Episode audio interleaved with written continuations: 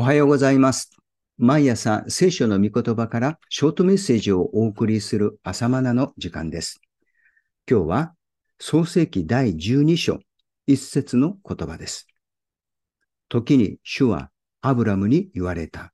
あなたは国を出て親族に別れ、父の家を離れ、私が示す地に行きなさい。神は先の洪水の中からノアの家族を選び、新しい民を得ようとなさいました。さらにその中から神はセムの子孫を選び、さらにその中からアブラムを選ばれました。このように神はいつの時代もご自分にふさわしい聖なる民を得ようと求めておられます。神を敬い、神を礼拝する忠実な民を得ようとなさっているのです。それはそのような民によって天の御国を満たし完成するためです。ここに神の意図があります。神が人間を創造なさった目的の核心部分です。イエス・キリストも、私の父は誠の礼拝者を求めておられるのだと語られました。ヨハネ4章23節にこうあります。誠の礼拝をする者たちが、霊と誠とをもって父を礼拝する時が来る。そうだ、今来ている。父はこのような礼拝をする者たちを求めておられるからである。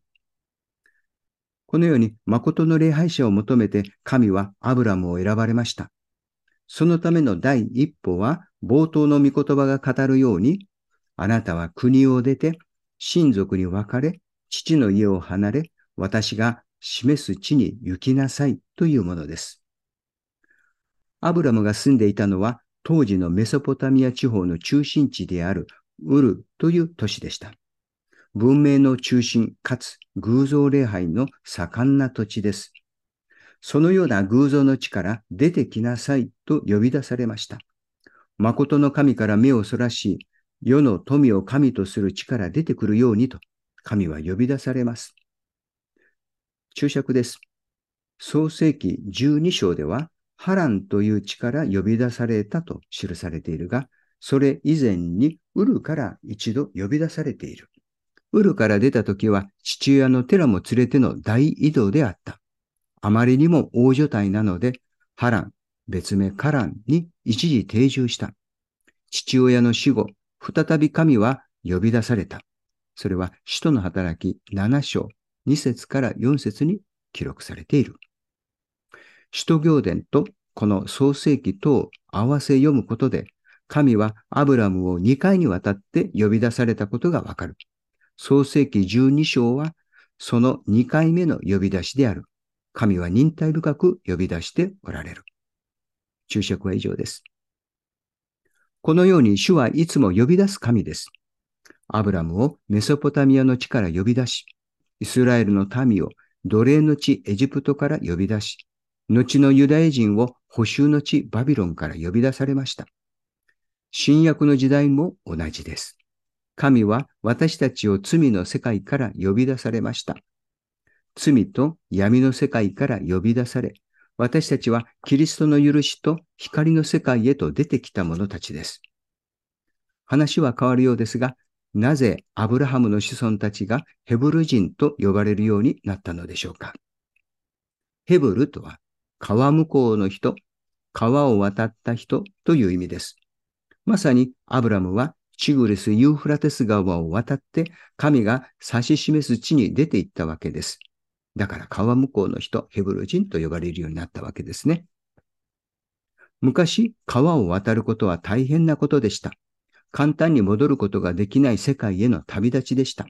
ですから、川を渡ることによって過去に区切りをつけ、新しい世界への出発となったわけです。このようにしてアブラムは偶像礼拝の地を葬って出てきたのです。そのような人々を聖書はヘブル人と呼んでいます。奴隷の地であったエジプトを出立したイスラエルも航海という川を渡って出てきました。まさにヘブル人です。しかしその後、彼らの多くはエジプトを恋したって荒野で滅びてしまいましたが。さて、私たちはどうでしょうか？イエスを信じて悪魔が支配する罪の世界から出てきました。そして川を渡るようにしてバプテスマを受けました。私たちも新約時代のヘブル人です。罪の奴隷であった身分をバプテスマという名の川の中で葬って渡ってきました。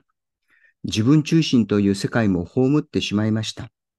富を主人とする世界も葬って出てきました。それは私たちが誠の礼拝者となるためです。旧約聖書の時代にアブラムもそのようにして川を渡りました。そのアブラムを神は祝福のもといと定められました。彼から神の祝福が流し出されるようになさったのです。注釈です。12章2節ここは新海訳では、あなたの名は祝福となると訳しています。古語訳は、祝福のもといとなるです。新郷土訳は、祝福の源となるです。注釈は以上です。どうか誠の礼拝者から神の聖なる祝福が流れ出ますように、祝福のもとい、祝福の発信基地にふさわしいものとして整えられますように祈ります。今日は以上です。それではまた明日の朝お会いしましょう。